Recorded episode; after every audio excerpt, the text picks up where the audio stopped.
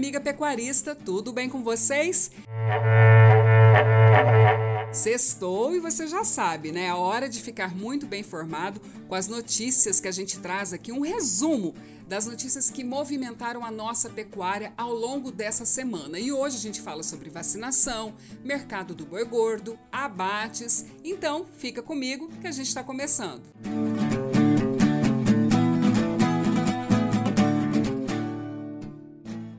De acordo com os dados do Indéia Mato Grosso, na segunda etapa da campanha de vacinação contra a febre aftosa realizada em novembro de 2021 aqui em Mato Grosso, foram vacinados 99,83% do rebanho do estado, viu?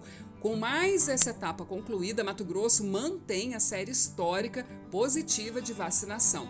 E as etapas envolvendo bovinos e bubalinos até dois anos de idade têm alcançado índices de vacinação superiores a 99% em Mato Grosso.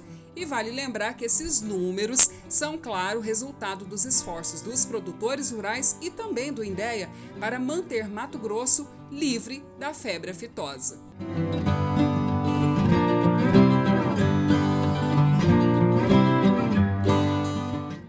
Volume de animais abatidos em Mato Grosso durante o mês de dezembro foi o maior que a média mensal de todo o ano de 2021, totalizando 436,92 mil cabeças. Já a média do abate mensal foi de 385,49 mil, os dados são do Instituto Mato Grossense de Economia Agropecuária, o IMEA. E ainda, segundo o Instituto, o número de abates realizados em dezembro representa um aumento de 12,22% no comparativo com o mesmo período do ano de 2020.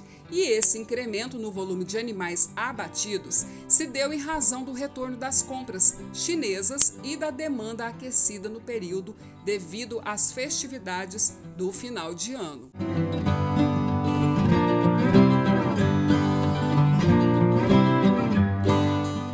E agora a gente fala de mercado, porque segundo os dados do CPEA, o preço do boi gordo teve a maior média nominal da história no primeiro mês de 2022, com a média de 337 reais por arroba. No dia 5 de janeiro, o valor da arroba alcançou a máxima diária quando foi cotada a R$ 345,30. O início de 2022 tem mostrado boas perspectivas para o preço do boi gordo, viu?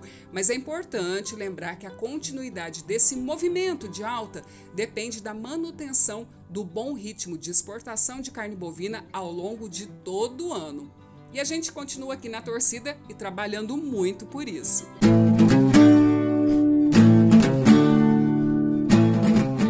A gente encerra aqui mais um episódio do Acrimate Informa, desejando a todos um excelente fim de semana. Lembrando que tem muito mais conteúdo nas nossas redes sociais. Acrimate, 51 anos, o braço forte do pecuarista Mato Grossense. Um abraço e até logo!